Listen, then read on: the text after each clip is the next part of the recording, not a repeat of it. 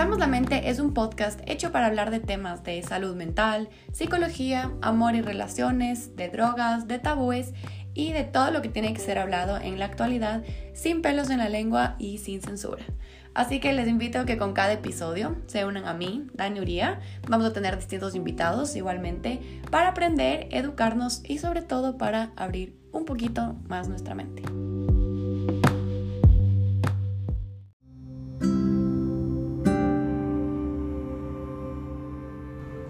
Hola con todos, bienvenidos al podcast número 26 de Abramos la Mente. Yo soy Dani Uría, soy psicóloga clínica y soy eh, psicoterapeuta eh, aquí en el consultorio. Y antes de empezar el podcast de hoy, quiero agradecerles a todos ustedes, los oyentes, las personas que me mandan preguntas, me sugieren temas, me dan retroalimentación. Porque el podcast, no sé si es que lo vieron o bueno, en Instagram subí un videito eh, agradeciendo porque cumplió un año, cumplió un año este espacio y en realidad estoy tan agradecida por cada uno de ustedes que me escucha porque mucha gente ha venido a, atenderse, a tener psicoterapia gracias a los podcasts. Otras personas me escriben y me han dicho, entiendo tantas cosas ahora como gracias. Y eso a mí de verdad que me alegra el día, me reconforta un montón. Y no solo porque al, al leer o investigar los temas que les presento, me gusta enseñarles, sino que yo también aprendo, no solo para mi vida profesional, sino también para mi vida personal. Así que les agradezco a todos ustedes y voy a seguir haciendo estos podcasts con los temas que me sugieran, etcétera, etcétera. Bueno, ahora sí a lo que vinimos. Hoy vamos a hablar por qué nos sentimos estancados, estancadas, en distintas áreas de nuestra vida que, bueno, luego vamos a ir hablando y dando ejemplos de qué pasa en distintas áreas. ¿Qué es exactamente sentirnos estancados? A ver, Estar estancado es como un estado en el que queremos avanzar y tenemos muchas ganas de progresar, de cumplir ciertos objetivos, ciertas metas. Tenemos como que mucho deseo de cambiar lo que estamos viviendo, de, ok, tengo muchas ganas de hacer este proyecto, de hacer esto, pero al mismo tiempo nos quedamos fijados, estancados en el lugar en el que estamos y solo como que nos bloqueamos y no decidimos cambiar, no decidimos modificar. Eh, nuestra situación, ¿no? Esta situación de estancamiento. Justo alguien me preguntó cuando, cuando puse en Instagram que yo iba a sacar este tema, alguien me preguntó que cómo se diferencia este estancamiento de la zona de confort. Y suena, ¿no? Suena que muchas veces cuando estamos estancados es porque nos encontramos en nuestra zona de confort. Pero ¿qué es esa zona de confort? Porque cuando estamos estancados nos sentimos mal, como que es es esa incomodidad de debería estar haciendo algo más, me siento inconforme con mi vida y no nos sentimos bien, o sea, no nos sentimos tranquilos porque sabemos y queremos cambiar algo, pero no sabemos cómo. Mientras que la zona de confort es algo que de verdad decimos como que, ok, me siento confortable, me siento tranquila, me siento en paz. Entonces, cuando estamos estancados no es la zona de confort, porque la zona de confort te debería traer bienestar, mientras que sentirnos estancados es estar ahí, como que en una como cajita de la que no podemos salir. Muchas veces el sentirnos estancados o atrapadas se debe a un número de distintas cosas, como por ejemplo dudas de nosotros mismos, miedos, miedos por ejemplo de los cambios, em, falta de confianza en nosotros mismos, miedo a la incertidumbre, de chuta, ¿qué pasará si dejo mi trabajo? ¿Qué pasará si me divorcio? ¿Qué pasará si no sé, como que me alejo un poco o pongo límites con mi familia o culpa. La culpa es una de las cosas que vamos más a hablar hoy, pero bueno, más adelante les explico.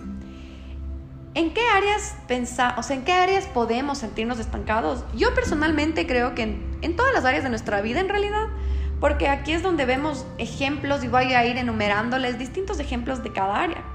Por ejemplo, puede ser en la relacional, aquí me refiero a parejas, matrimonios o personas que están saliendo o conociéndose. En la familiar, por ejemplo, familias que quieren hacer un cambio o mejorar la relación familiar, pero no hacen nada al respecto.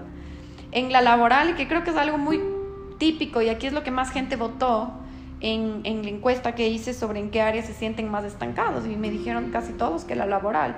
Entonces, en la laboral, que es como, mm, quiero salir de mi trabajo, no me siento bien, no estoy contenta, no, no soy feliz, pero me quedo ahí. Y bueno, la académica, y la académica es, muy parecida, no saben el número de pacientes que he atendido de que me han dicho como que sí, o sea, estudié esa carrera, pero nunca estuve bien ahí, como que la escogí por escoger, Y, o no me siento bien ahí, como sé que si me voto pierdo los dos años que he estudiado, por ejemplo, pero si sigo no soy feliz, como no, solo lo hago por hacerlo. Entonces, por ahí hay distintos ejemplos. Hoy les voy a dar, ahorita les voy a dar uno en concreto de, em, voy a darles distintas historias de vidas, por ejemplo, de mis pacientes, de amigos, de conocidos, de familiares, etcétera, donde podemos un poco identificar esto de sentirse estancados. ¿Ya? Por ejemplo, digamos que estás en un trabajo donde simplemente no eres feliz. Cada día te quejas del sueldo, de la carga laboral, de que tus compañeros son malos, de que te hacen mobbing, de que sientes que eres un fracaso en el trabajo y que nunca vas a progresar porque a veces dices, no, o sea, yo creo que no estoy siendo apreciada o a veces dices como, no, me siento incapaz, o sea, de verdad no, no estoy logrando nada. Pero la idea de salir y buscar otro empleo, obviamente por la situación mundial y laboral, creo que está complicado en todas las áreas. Pero esto es algo que tampoco quieres, o sea, algo que dices, no, o sea, me da miedo quedarme sin el trabajo y te cuestionas si tal vez te vas a sentir peor sin trabajo que lo mal que ya te sientes en tu oficina. O que tal vez, he escuchado muchísimo, que tal vez no, es que yo soy muy no soy buena, como que en mi trabajo me dicen que soy buena, pero no, no creo, o sea, como tal vez en, una en, en, otra empresa o en una entrevista de trabajo se van a dar cuenta que solo no, como que tal vez no sirvo en otro lugar. Y ahí es donde te sientes estancado, porque ninguna opción es linda, como que ninguna opción te suena ni te llena, al parecer. Otra paciente, por ejemplo, alguna vez me decía, si estoy en esta relación, donde sí, sí le quiero a mi pareja, nos va bien, es algo saludable, pero al mismo tiempo siento que necesito vivir más, que no he experimentado lo suficiente, que no quiero algo serio tan rápido y, a largo plazo como, como lo quiere esta persona. Pero la idea de estar soltera me decía como que tampoco me suena, o sea, no, no es algo que quisiera en este momento. Así que estoy en esta como zona de estancamiento, porque estoy por estar y eso me hace sentir mal. Entonces ella me decía, me siento mal porque él, él sí está súper enamorado y, yo también, pero no como él y, no quiero seguir. Entonces ahí es donde había como que este lío de sigo o no sigo. Y son dos opciones válidas, que es entendible, pero es un estancamiento. Entonces, cuando nos sentimos estancados, no solo llega la sensación de estar atrapados o de que no hay salida, porque no hay nada mejor allá afuera, como les digo, de estas dos situaciones, pero es, un, es una constante rumiación. Rumiación es lo que le pasa mucho a la gente que tiene depresión, que tiene ansiedad, que sobrepiensan todo y absolutamente cada cosa de lo que está pasando en sus vidas. Y al, estar en esta situación de estancamiento, pensamos constantemente en esto, como, ¿qué mismo puedo hacer? ¿Cómo puedo hacerlo? A ver, voy a planear y después, no, no, no, qué miedo. O, a ver, no, es que no me siento competente para hacerlo, pero, pero sí quiero. Entonces, esta rumiación es la que nos baja el estado de ánimo, nos baja la autoestima, el amor propio y nos desesperamos. Y sobre todo, lo que pasa cuando nos sentimos estancados por un periodo largo de tiempo, imaginémonos que estos son años, empezamos a tener un cierto tipo de desesperanza aprendida. ¿Qué significa la desesperanza aprendida? Esto es un concepto muy importante. La desesperanza aprendida es cuando nosotros entendemos que todos los cambios que hagamos no van a tener ningún resultado favorable. O sea, por ejemplo, desesperanza aprendida sería una persona que, eh, digamos, como que estuvo en relaciones violentas toda su vida, toda su vida y siempre le trataron mal. Y después siente que todas las personas que llegan a su vida le van a maltratar. Entonces está acostumbrado o está acostumbrada a que le maltraten, que le invaliden, que no le hagan caso, que no le importen. Y ya, entonces acepta eso en una relación.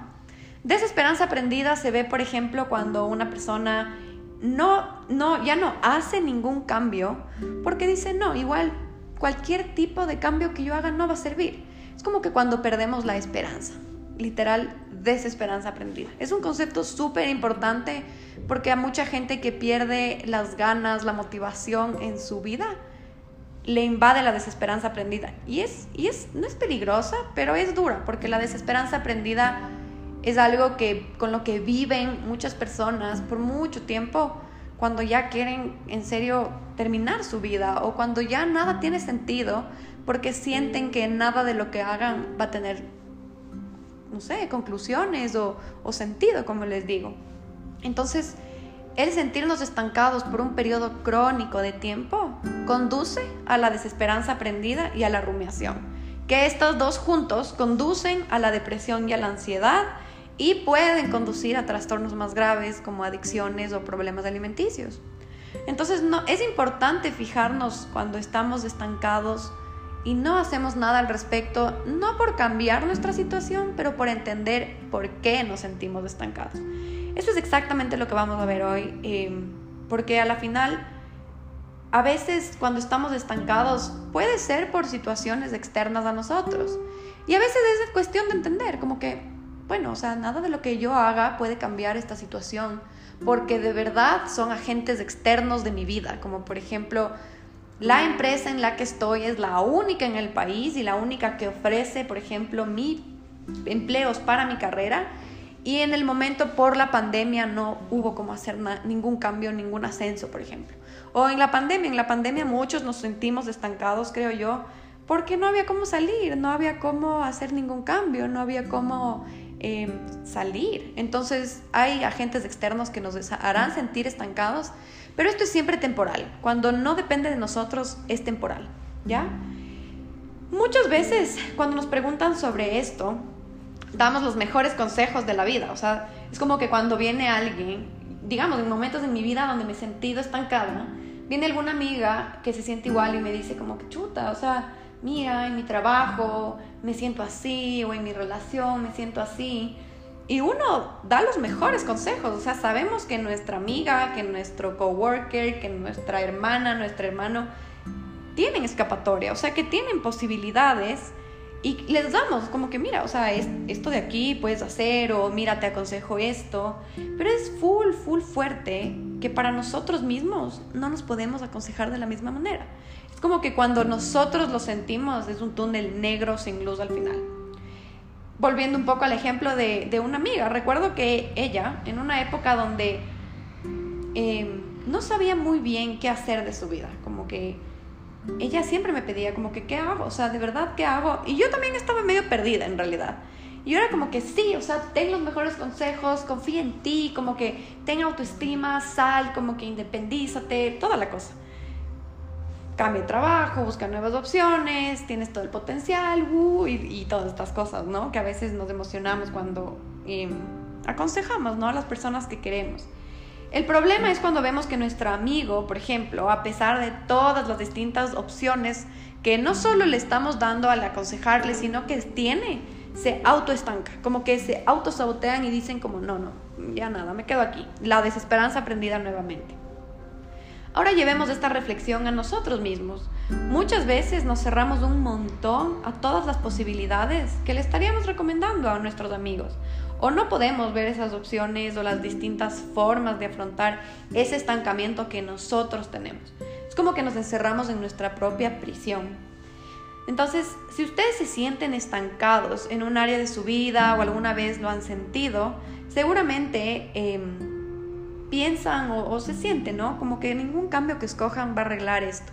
Y bueno, la verdad, la verdad, y aquí viene algo que es un poco fail, lo que voy a decir, la verdad, la verdad, a veces no. O sea, a veces cuando queremos hacer un cambio y pensamos que ese cambio va a arreglar nuestra vida y nos va a hacer feliz, lo hacemos y no somos felices. Entonces, la verdad es, es esto, como que hacer un cambio tal vez no nos traiga la felicidad que estamos buscando. ¿Por qué? Porque eh, la sensación de sentirnos estancados no tiene que ver con mi trabajo, con mi relación, con mi carrera o cualquier área de la que estábamos hablando. Esto es una sensación interna que tiene que ver con nosotros mismos, con ustedes mismos y con su historia de vida. Entonces, todas las áreas de las que les hablé antes, que uno dice, estoy estancada en esto, en el otro, sí, se siente así, pero esto es algo mucho más interno, esto es mucho, mucho más interno. Ojo, ojo. Es muy normal sentirnos estancados de tiempo a tiempo, como les comentaba en la situación del COVID. A veces el trabajo igual deja de ser tan emocionante como al principio, las relaciones se vuelven mucho más monótonas, más estables, los retos se cumplen, todos los objetivos a veces ya llegamos al objetivo y es un chuta y ahora como que, ¿será que me suceden cosas buenas otra vez. Entonces es normal que en nuestra vida las cosas vayan fluctuando, como que, que suban, haya más triunfos, más drama, más problemas o más cosas y que baje y que todo sea un poco más monótono y aburrido. Pero eso no significa que estamos estancados sin ningún rumbo y sin nada que hacer. Eh, ahora les voy a hablar un poco de Alain de Bolt. Alain de Bolt es un psicólogo inglés.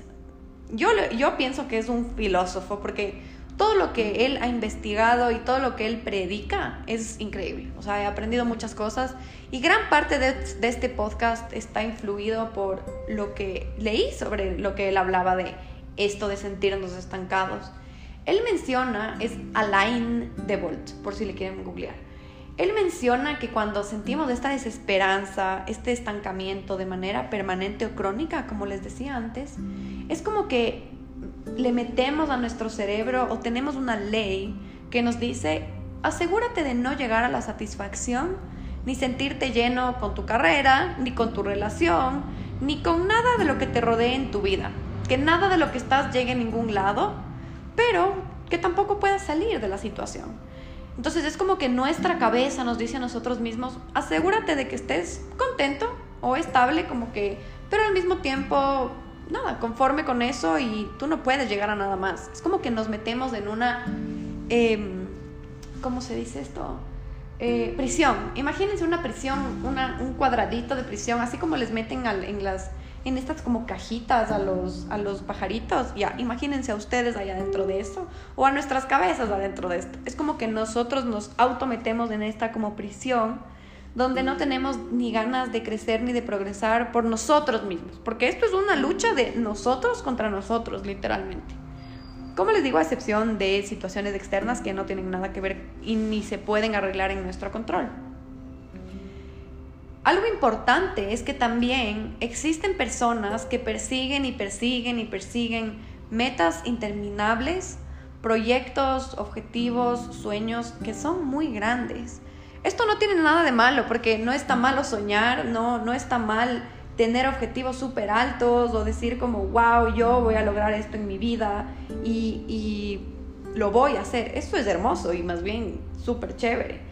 El problema viene cuando nuestra felicidad y nuestra estabilidad emocional y el valor que tenemos nosotros mismos se define en base a esta meta gigante. Entonces esto es algo que creo que a todos nos pasa alguna vez en la vida. Yo sé que a mí me ha pasado algunas veces en el ámbito académico, por ejemplo, es como, mm, me gusta mucho estudiar y me gusta mucho, mucho, mucho eh, leer y aprender y todo.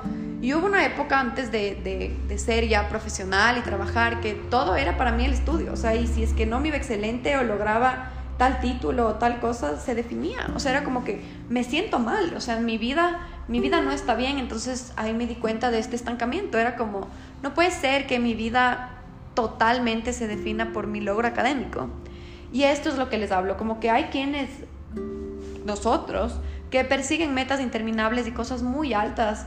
Y es triste porque cuando llegamos a esa meta, aún así te sientes estancado, como que dices, bueno, ¿y?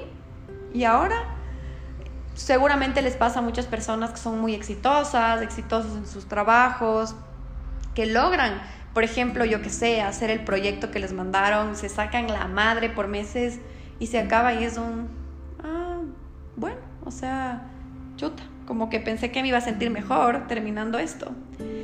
Esto también es sentirse como estancados, como atrapados, porque persigues tantos méritos y tantos reconocimientos y ninguno te logra llenar o hacer, te hace sentir que estás completo de ese vacío que buscas sustituir con tanto, no sé, objetivo, sueño, meta, proyecto. No como les digo, no tiene nada de malo tener un objetivo, sueño, proyecto, proyecto, lo que sea. No tiene nada de malo, más bien es muy bueno. El problema es cuando nuestra felicidad y nuestra estabilidad van de la mano de si lo logras o no.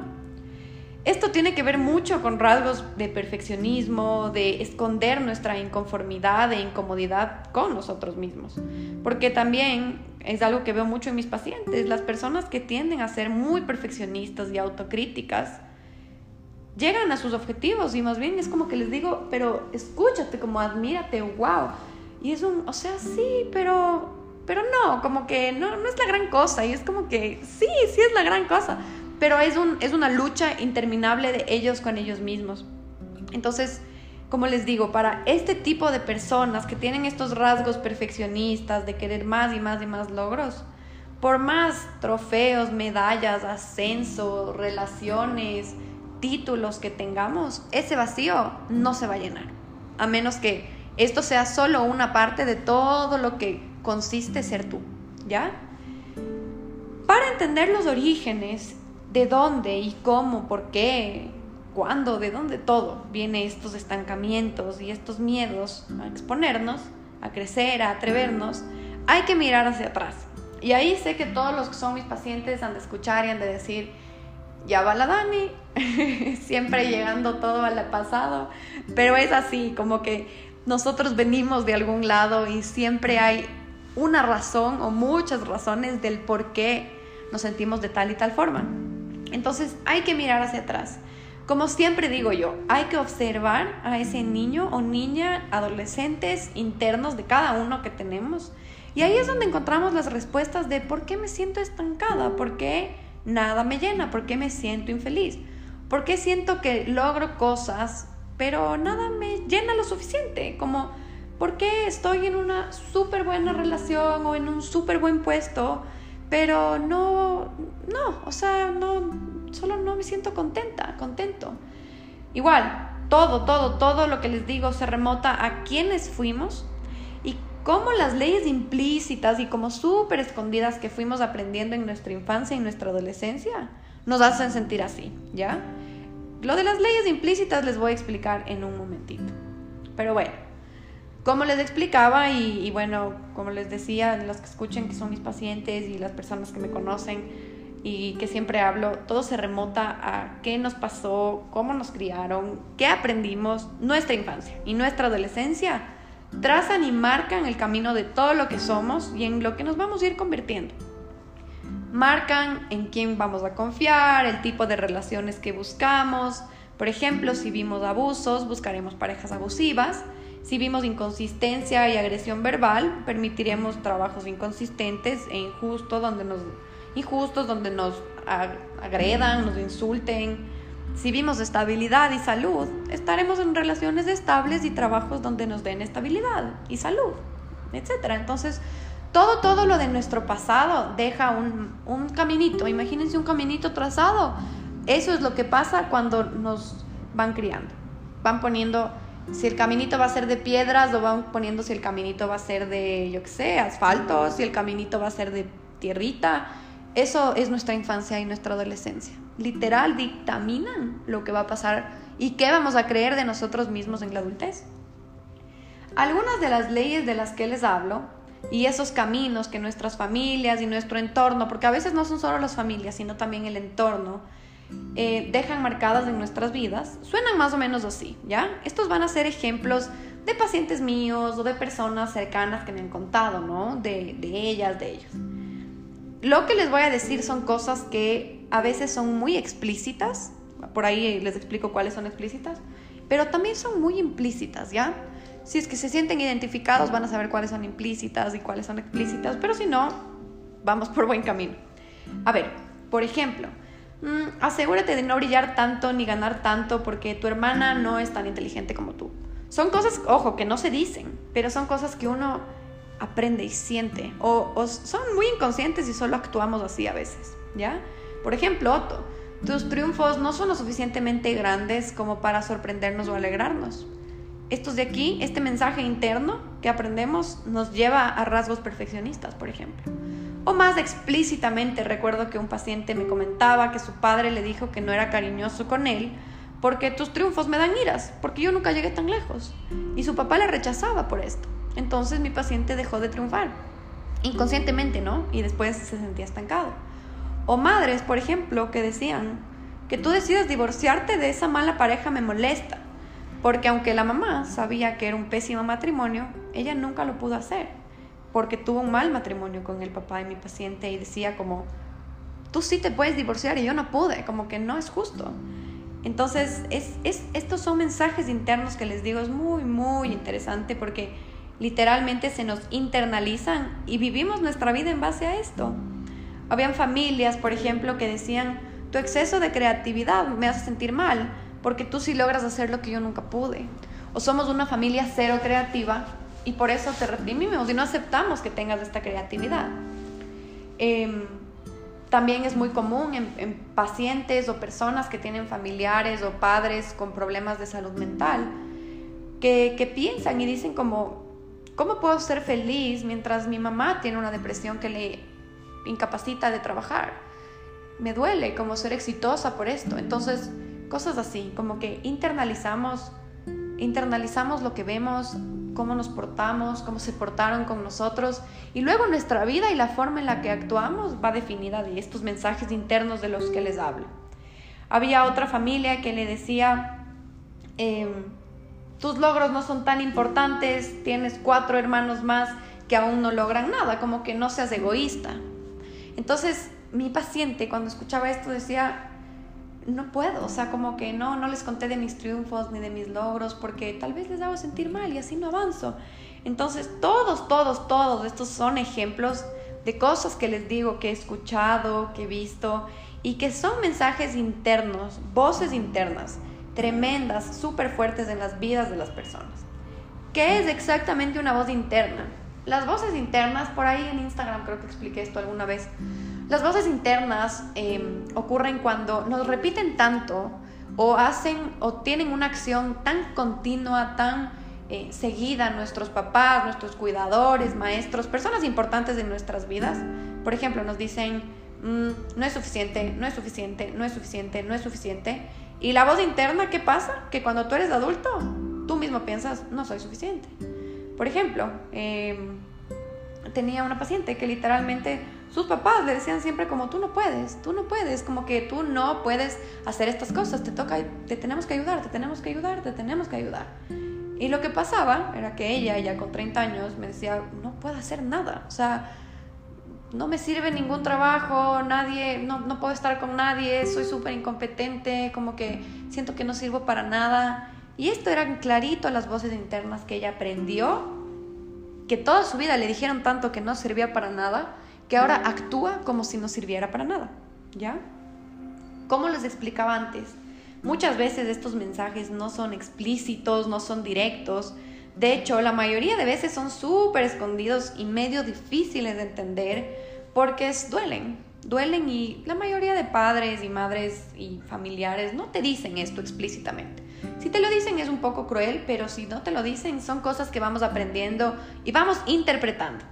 A veces no es el objetivo de nuestras familias hacernos sentir así, pero nosotros lo interpretamos y lo sentimos así, que también es válido, ¿no? Y estas son leyes, así como la ley que cada uno tiene, por ejemplo, en las familias, como que la típica de que eh, hay la mesa con las 5, 6, 7 sillas, donde cada persona sabe dónde se sienta y llega alguien y se sienta en la silla de la otra persona y es un...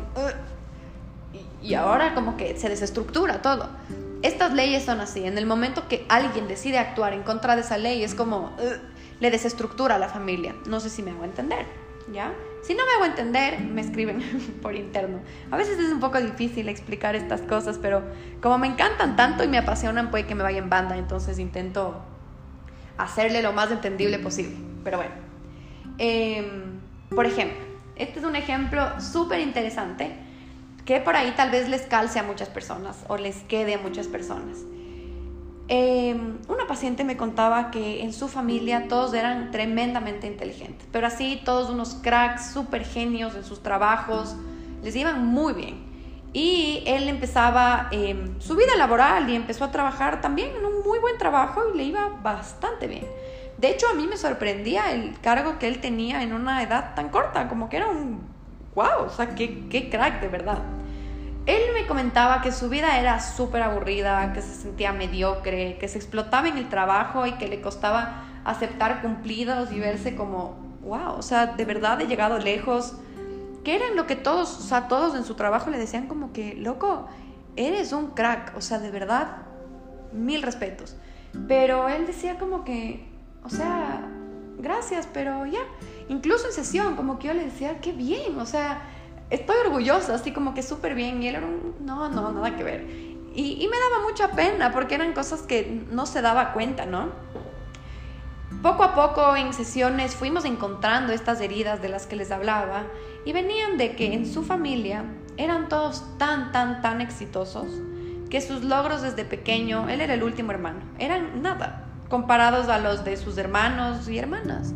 Entonces él por ser el último decía como que, o sea, sí, me gradué, pero ya cuatro se graduaron, entonces no, no, no vayamos a celebrar, como que todo bien, no pasa nada. Entonces lo que pasó es que ahora en su adultez, él tenía un buen sueldo, un buen cargo, le, felicitaban en el trabajo, pero se sentía deprimido, mediocre y sin sentido, no solo en su trabajo, sino en su vida.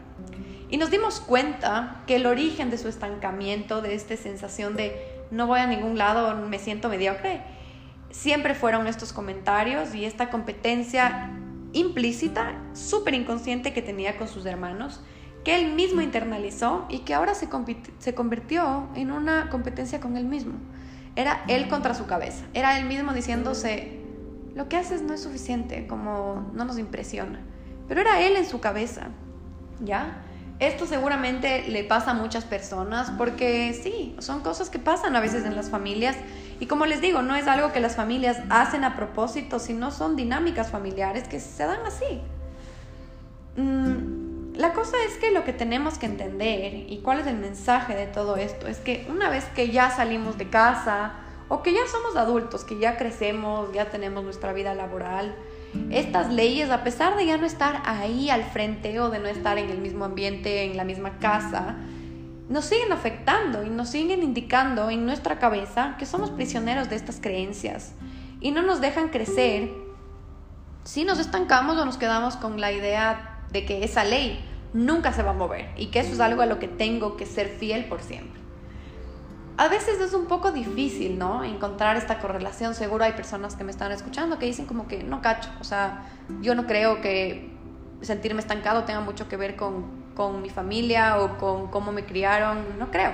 Y está bien, todo bien. Hay veces que todas las teorías no, no, no le favorecen a todo el mundo, pero yo creo que es algo que lo he podido ver en mi vida, en la vida de las personas que quiero y en mi consulta, en mi consulta con mis pacientes es súper difícil a veces encontrar esta correlación y cómo influyen estas situaciones de nuestra infancia y adolescencia con lo que nos sucede de adultos. Pero de todo corazón, o sea, de verdad, de verdad, así con mi mano en el corazón. Es una ley humana y psicológica. Todo, todo, todo lo que sentimos que está aprisionado, que nos estanca, que se sale de lo, de lo que está sucediendo en nuestro presente. Por ejemplo, una reacción emocional muy exagerada siempre tiene que ver con el pasado, algo que nos pasó en el pasado o algo que nos recuerda del pasado. Siempre, o sea, siempre, o sea, no, sé cómo más enfatizarlo. Em, entonces lo que pasa es que nos sentimos atrapados y nos sentimos sin esperanzas de cambio o sin ganas de cambio o motivos para cambiar porque nos seguimos guiando y manejamos nuestra vida en base a estas leyes, porque seguimos siendo leales a esta estructura familiar ¿A qué me refiero con esto? Por ejemplo, tenía una amiga que me decía como no me siento feliz en esta relación, sé que él me trata mal, que no me hace caso, no me da ni un agua, o sea, no tiene ni un detalle, pero yo me muero y hago todo por él, o sea, y todo lo que hago le doy de cariño y todo le parece mal, como que siempre quiere más y yo no recibo nada a cambio. Claro, ahí obviamente es fácil uno decirle como que, córtale, loco, o sea, como que, qué idiota no ella, como que mi amiga, sino como que el, el, man, ¿no? O bueno, en las situaciones que sea la chica, el chico, no importa eso, pero es como que, ¿por qué sigues en esta relación? Como que no funciona. Y ella me decía como que no, no, no le quiero terminar porque sí le quiero, pero no puedo seguir así tampoco porque me consume, estoy en esta situación otra vez estancada. Y ella me decía como que es como que si más mal me trata, más ahí estoy. Como que cuando más le pierdo, más ahí estoy y sin darse cuenta, obviamente ahí entró mi mente psicológica y fue como que tengo la terapia gratis. Y sin darse cuenta, en su casa, en su vida, su papá siempre fue muy negligente con ella. Siempre pedía logros, siempre le decía como que quiero saber si esto está bien, si esto está bien, si no está bien, no te voy a dar cariño, no te compro esto, si no hiciste bien o a lo que a mí me parece bien está pésimo, como que lárgate, no quiero que seas mi hija prácticamente. Y siempre fue su amor y lo que él le quería era basado en sus logros. Entonces, em, Ah, sí, y aparte de que fue negligente con ella, emocionalmente negligente, no que la dejó ahí, sino emocionalmente negligente, al mismo tiempo su mamá era una prisionera prácticamente que solo hacía todo, todo, todo lo que su esposo le decía. Entonces lo que ella internalizó y la ley que aprendió hablando de estas leyes en su vida es que primero tengo que convencer a la gente de que me ame. Tengo que hacer cosas para que la persona me ame. Porque no, yo no soy una persona amable, como que no, a mí no me pueden amar si no hago algo, si no demuestro que vale la pena que me amen. Obviamente porque si mi papá es mi papi y no puedo hacer que me ame con mis logros, ¿quién más lo va a hacer? Entonces, por ende, sacrificaba su salud mental al desvivirse por esta relación. Y la segunda ley, como les digo, es que, bueno, veo, internalizo que mi mamá es una persona sumisa, no se levanta, no dice nada, entonces entiendo que las mujeres o las esposas tenemos que aceptar lo que nos diga nuestro esposo y, y punto. Entonces en mi relación replico esto. Esto la mantenía en una relación donde lastimosamente ella no podía salir, al menos que bueno, él decidió terminarla y esto la dejaba una vez más devastada, sintiéndose no suficiente no solo para su papá, para su familia, para el exnovio, sino también para ella misma. Entonces, estas leyes que nos internalizamos muchas veces le permiten a nuestra familia y a nuestros cuidadores funcionar. Si rompemos estas reglas o intentamos individualizarnos, es muy probable que alguien en la familia se vea lastimado. Y ahí es donde aprendemos a poner a otros por adelante que nosotros. Siempre, ¿ya? Eso es el problema, porque justo ayer conversaba em, y una paciente me decía esto, como que no, es que si yo ya hago ciertas cosas o me voy o decido independizarme de mis padres, les va a doler, como que, ¿qué van a hacer sin mí en la casa? Y fue como que ya, ok, pero ¿y qué pasa contigo? Y tus necesidades y tus emociones y tú, lo que tú quieres hacer. ¿Qué va primero? ¿Tú o ellos en tu vida? Y bueno, obviamente fue una charla muy filosófica porque llegamos a un punto muy interesante. Entonces, es como les decía, como que hay, hay que darnos cuenta de dónde viene este estancamiento, porque muchas veces son estas leyes, la mayoría de veces son estas leyes diciéndonos, no, no hagas esto porque le puedes lastimar, o no, no hagas esto porque eh, tu familia se va a decepcionar. Entonces hay que fijarnos, hay que fijarnos un montón y profundizar qué tanto estas leyes guían su vida, sus comportamientos, ¿ya? Esto no significa nuevamente, como les decía, que nuestros padres o nuestros cuidadores sean culpables de nuestro estancamiento, que desastre, les odio, boom, boom, nada que ver. O sea, no es así. Las familias hacen lo que mejor pueden, los padres hacen lo que mejor pueden y muchas veces los padres, madres, las familias hacen lo que aprendieron y vieron. Y ahí es donde nosotros como personas que estamos aprendiendo sobre, sobre, salud mental, rompemos el ciclo. Y también es deber de nuestros padres romper ese ciclo al entender, a dialogar con nosotros, ¿ya? Entonces, como les decía, nuestros padres actúan de donde aprendieron, pero es responsabilidad de todos como familia darnos cuenta de lo que está mal y romper estas leyes. Otra paciente me contaba como que, Dani, me critican todos los novios que tengo todos los novios eh, son o muy feo o muy chiquito, es muy alto, es muy gordito, no, ¿qué te pasa? Trae algo mejor, se llama así, porque se llama de esta forma? Todo le criticaba. Y me decía como que me da cuenta que ni bien mi familia me dice no, yo ya les termino. Y no porque yo no les quiera, sino porque me duele un montón hacerles sentir mal a mis papás por los novios que escojo.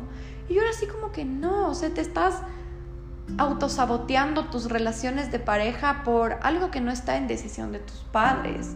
Entonces, hay que darnos cuenta y tenemos que regresar a ver, fijarnos mucho qué es esta ley, cómo es la ley de nuestra familia, de nuestra ley interna, la que nos hemos internalizado, la que hemos aprendido, y aprender a mirar ese dolor, moverlo, darle espacio, de quién en realidad somos y qué en realidad quiero. Porque al quitarnos esas leyes puede ser muy liberador, en realidad. Entonces, ¿qué hacer? ¿Qué hacer? Y son las últimas cositas que voy a decirles para concluir un poco esto. Uno, darnos cuenta de qué ley estamos internalizando en nuestra vida. Entonces, primero, fíjense mucho full introspección, literal como que, a ver, ¿en qué área me siento estancado? Listo, boom papelito, hoja, me siento estancado en el área laboral, me siento estancado en mi relación, me siento estancado en mi familia, bla, bla, bla, bla. ¿Ya? Y luego ver un poco, a ver, de niña, ¿alguna vez me impidieron o alguna vez, no sé, como que tuve que ser, yo que sé, la persona que cuidaba, la persona que se sacrificaba, la persona que huía de los problemas, la persona a la que le chantaban los problemas de la casa? Tenemos que empezar a buscar, a abrir esas memorias que duelen, sí duelen, pero para poder identificar este estancamiento. Dos, cuando identificamos esto, empezar a notar cómo estamos viviendo y qué camino estamos forjándonos de acuerdo a esta ley, ¿ya? Es como si fuéramos aún niños, estamos actuando como si fuéramos aún niños que no tienen decisión, no tienen opción, cuando sí tenemos, ya tenemos, la mayoría de veces sí tenemos. Entonces, ya no somos los mismos niños que tienen que obedecer a sus papás, aunque bueno, no tienen que, pero hay padres que son así. Eh, sino ya somos adultos que podemos tomar nuestras decisiones y eso es importante. Y tres, darnos cuenta que sí podemos hacer algo al respecto, que este estancamiento está dentro de nuestra cabeza y que es nuestro enemigo es nuestra propia cabeza viviendo bajo esa ley, pero solo es nuestra cabeza y solo es una ley que se puede desaprender si esto no pueden hacerlo solos, les recomiendo terapia, en realidad. Y bueno, tal vez no estás ni siquiera tan estancada, tan estancado, tal vez estas voces en tu cabeza te indican que estás estancado, que no eres suficiente, que la persona que estás podría ser mejor, tal vez solo son voces guiando y determinando tu vida. Pero tal vez sí estás estancado. Y ahí es cuestión de fijarte en esas leyes. ¿Qué leyes te están limitando? ¿Por qué estás haciendo nada al respecto para salir de esa zona de confort? Que como vimos al principio, no es una zona de confort porque frustra y duele. ¿Por qué está siendo para ti tan difícil poner un pare que te, ¿qué te impide? O sea, ¿qué te impide poner un pare a este estancamiento y a esas leyes en tu cabeza? Es que tal vez si buscas una mejor pareja o una relación feliz, tu familia tenía una ley donde tenían que todos ser un poco melancólicos, un poco infelices. Es que tal vez si buscas un mejor trabajo o abres tu propia empresa, puede que los familiares, por ejemplo, con problemas económicos alrededor tuyo, se resientan, sientan envidia o incluso se pongan tristes por su situación y eso te impide. Mm, no sé, por ahí vamos pensando que tal vez si cambias de carrera a algo más artístico, que siempre lo quisiste hacer, tu familia piense que la gente artística, no sé, es chuta, mm, no tiene trabajos, es, es tonta, no sé, cualquier cosa. Es que todas estas cosas nos moldean y nos determinan. Y estas preguntas, espero que les hayan hecho pensar algunas cosas. Son solo preguntas con ejemplos que se me ocurrieron. Leyes internas pueden haber un montón. Pero estas preguntas quiero que se planteen si están estancados porque al darnos cuenta de dónde inicia el estancamiento es donde podemos hacer un cambio. Y por último, tal vez, solo tal vez, con todo esto, darnos cuenta que tenemos que dejar de ser leales a las personas a las que, en las que dependíamos en nuestra infancia y lo que ellos o ellas querían, que tal vez con estas leyes seguimos siendo leales a ellos, pero que sí podemos dejar de serlos y que ser leales es lo más importante con la persona adecuada. ¿Y quién es esa persona adecuada? Nosotros mismos. Así que bueno, fue un poco filosófico este podcast. Espero haberme hecho entender. De verdad sería interesante saber si es que lo entendieron de la misma forma que yo lo entendí, yo lo internalicé, lo reflexioné, lo filosofé. Pero espero que les haya hecho pensar mucho y, y me cuenten qué opinan eh, y espero que les haya gustado mucho. Este es un podcast que lo hice con full esfuerzo y muchísima dedicación. No es tan fácil explicar esto. Existe toda una teoría por detrás de esto que se llaman esquemas maladaptativos, por si a alguien en psicología le interesa. Esquemas maladaptativos de Jung. Em, pero bueno, les dejo con eso. Eh, cualquier pregunta, retroalimentación, comentario, lo que sea, ya saben, yo soy súper feliz de recibirlo. Y Espero que hayan disfrutado este episodio y hayan aprendido mucho, mucho, mucho y dejen de sentirse estancadas y estancados. Un abrazo gigante y gracias por escuchar.